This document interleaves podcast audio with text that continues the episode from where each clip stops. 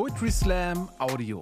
Kampf der Künste und Poetry Slam TV geben euch ein Best-of der aktuellen Slam-Texte aufs Ohr. Dieser Text ist für Hannes, das ist ein Bekannter von mir, den habe ich nach längerer Funkstille mal wieder getroffen. Ähm, und ihm fiel nichts Besseres ein, als zu sagen, deine Haut ist ja immer noch so schwierig. Fick dich, Hannes.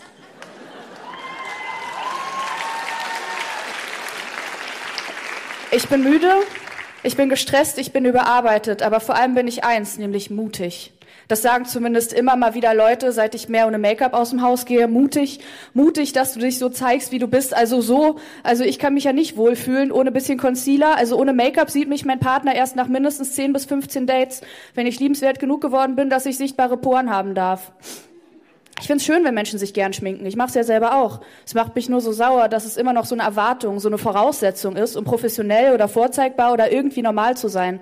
Und das ungeschminkt schön dann nur heißen soll, strahlende, ebenmäßige Haut, also am besten für den perfekten, glatten No-Make-up-Look, großflächig das Gesicht vorher enthaaren, bisschen Primer, Foundation, Concealer, Color Corrector, Highlighter und Puder und dann ab in den Tag und die Komplimente abholen, wie schön natürlich man noch aussieht. Ich war selber schon die Rom-Com-Frau, die nach einem One-Night-Stand ins Bad schleicht und sich heimlich schminkt, bevor die andere Person aufwacht und einem bei Tageslicht im Naturzustand sieht, als wäre das eigene Gesicht die schlimmste Offenbarung, die einer anderen Person passieren könnte.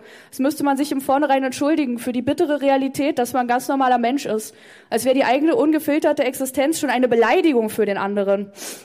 Können wir bitte normalisieren, dass natürliche Haut auch bedeuten kann, dass man Poren sieht oder Haare, dass Leute rote Flecken im Gesicht haben und Akne und dunkle Male und dass man so trotzdem rausgehen kann, ohne Imkerhut und ohne Sturmmaske?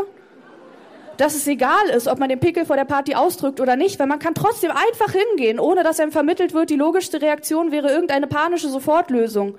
Ich habe mit 14 angefangen, die Pille zu nehmen, vor allem weil ich Akne hatte. Ich habe jeden Scheiß gekauft, Make-up, das drei Nuancen dunkler oder heller oder orangener war als meine eigene Haut. Ich habe mein Kinn im Halstuch versteckt und immer mindestens eine Hand im Gesicht gehabt, während mir alle möglichen Leute wohlmeint gesagt haben, ich müsste mir einfach regelmäßig das Gesicht waschen. Danke für nichts, Frau Schwertke! Und jetzt 10, 15 Jahre später fühle ich mich immer noch nicht wohl in meiner Haut. Ich habe mir einen halben Kühlschrank an Avocadomasken, Honig-Salz-Peelings, Kurkuma-Joghurt-Facials und anderem Obst, Gemüse und Milchprodukten ins Gesicht geschmiert. Im Grunde alles außer einer Bärchenwurst-Tuchmaske. Aber sie steht auf der Liste. Ich verfluche alle klugen, klugen Erwachsene mit winzigen Poren, die sagen, am besten nur Wasser und milde Seife. Das hat bei mir total geholfen. Ja, wenn du nur mal ein paar Tage milden Ausschlag von einer schlechten Creme hattest, bestimmt, aber nicht alle am Haut wie ein fucking Rosenblütenblatt, an dem sämtliche Belastung abperlt wie Morgentau. Ich habe so die Schnauze voll von der Annahme, ich würde auf einer Bakterienwolke leben, mir regelmäßig den ganzen Körper mit Chipskrümeln einreiben und noch nie eine Flasche Wasser in der Hand gehabt haben. Als wären alle Leute mit Akne ungewaschene 14-Jährige mit zu vielen Spielstunden bei Fortnite und zu wenig Zugang zu grünen Lebensmitteln. Es würde schon helfen, wenn die Leute aufhören würden, ihre Individuallösung als allgemeingültig zu verkaufen. Oder erzählen würden, das käme bestimmt vom Stress. Ja, und was wenn? Was mache ich denn dann? Davor hat mich der ganze Stress in meinem Leben ja gar nicht gestört. Den habe ich gar nicht bemerkt. Aber jetzt, wo ich weiß, dass davon alle zwei Tage mein Gesicht explodiert, mache ich einfach nichts Stressiges mehr oder wie? Es wäre die ganze Zeit so leicht gewesen. Ich hätte einfach nur weniger zu tun haben müssen. Und mit dem ganzen Depressionskram anzufangen, war auch eine ganz schlechte Entscheidung für meine Haut. Und seit ich weiß, dass genug Schlaf wichtig ist für den Tag, mache ich das auch einfach. Ich schlafe jetzt einfach besser, weil ich es mir wert bin, TM. Stress kann kaum jemand einfach wegmachen, aber manche Leute haben die Frechheit, trotz 50-Stunden-Woche und Schlaflosigkeit wie weich gezeichnet auszusehen. Bei mir hat die Hautärztin eben gesagt, passen Sie auf, machen Sie sich nicht fertig wegen Ihrer Ernährung oder Ihrer Hygiene. Sie haben einfach recht hohe Testosteronwerte, aber statt einem coolen breiten Kreuz oder einer sexy bassigen Stimme haben Sie den Jackpot mit dem buckligen Gesicht gewonnen. Herzlichen Glückwunsch. Also wir haben hier zwei Ideen.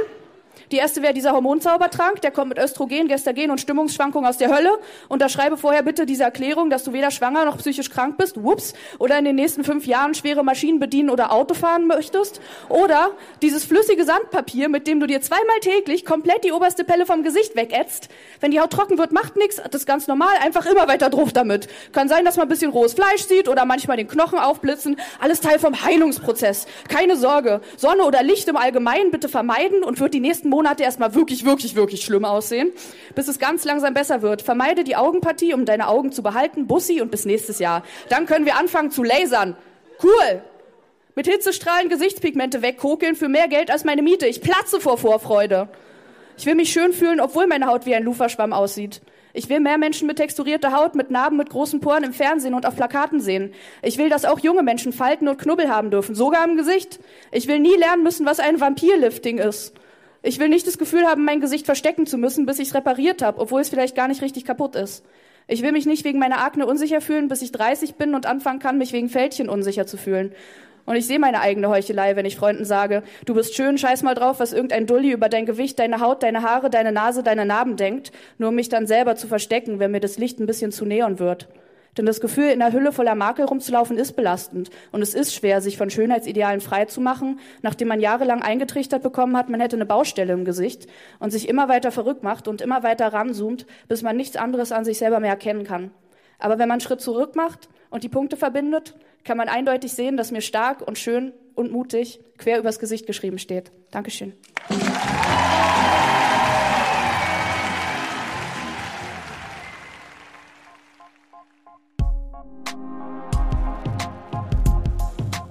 Danke fürs Zuhören. Wenn ihr mehr Slam-Texte aufs Ohr wollt, folgt uns auf Spotify, Apple Podcasts und überall, wo es Podcasts gibt.